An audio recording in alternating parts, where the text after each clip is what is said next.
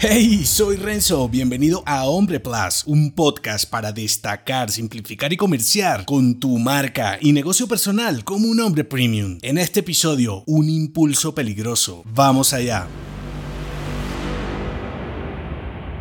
Ser un hombre de acción hará que las cosas sucedan, aunque no siempre valdrá la pena. Desde una compra innecesaria, pasando por tareas inútiles, hasta ser impulsivo con tus decisiones, te hará frágil e incompetente. Te agita tanto este mensaje repetitivo y con sentido de pasar a la acción. Escuchas todo el tiempo, no sirven ideas y estrategias sin acciones y te vas como loco de la idea a la faena. Es una realidad hacer que las cosas sucedan precisa de voluntad y movimiento. Sin embargo, eso no quiere decir que debas accionar enseguecido. Lo valioso puede nacer de cualquier acción. Sin embargo, cualquier acción no desemboca algo valioso. Y es que hay momentos en los que la mejor tarea es la que no hiciste. Por eso, la procrastinación selectiva y sobre todo creativa puede ser clave para elegir y decidir mejor. Por ejemplo, cuando quieres comprar algo y lo dejas en el carrito de compras para volver en un mes y pagarlo, si es que valía la pena. Un cambio creativo en tu negocio que aplicas sin decir nada ni anunciarlo y esperas a tu propia asimilación sobre una o dos semanas. Yo hago mucho esto. Tomarte unos días de desconexión y cambio de entorno antes de ese gran paso en tu negocio. En cualquier caso, puede que el riesgo de una mala decisión sea subjetivo y lo reduces solo un poco en cuanto a porcentajes. Sin embargo, ejecutar esa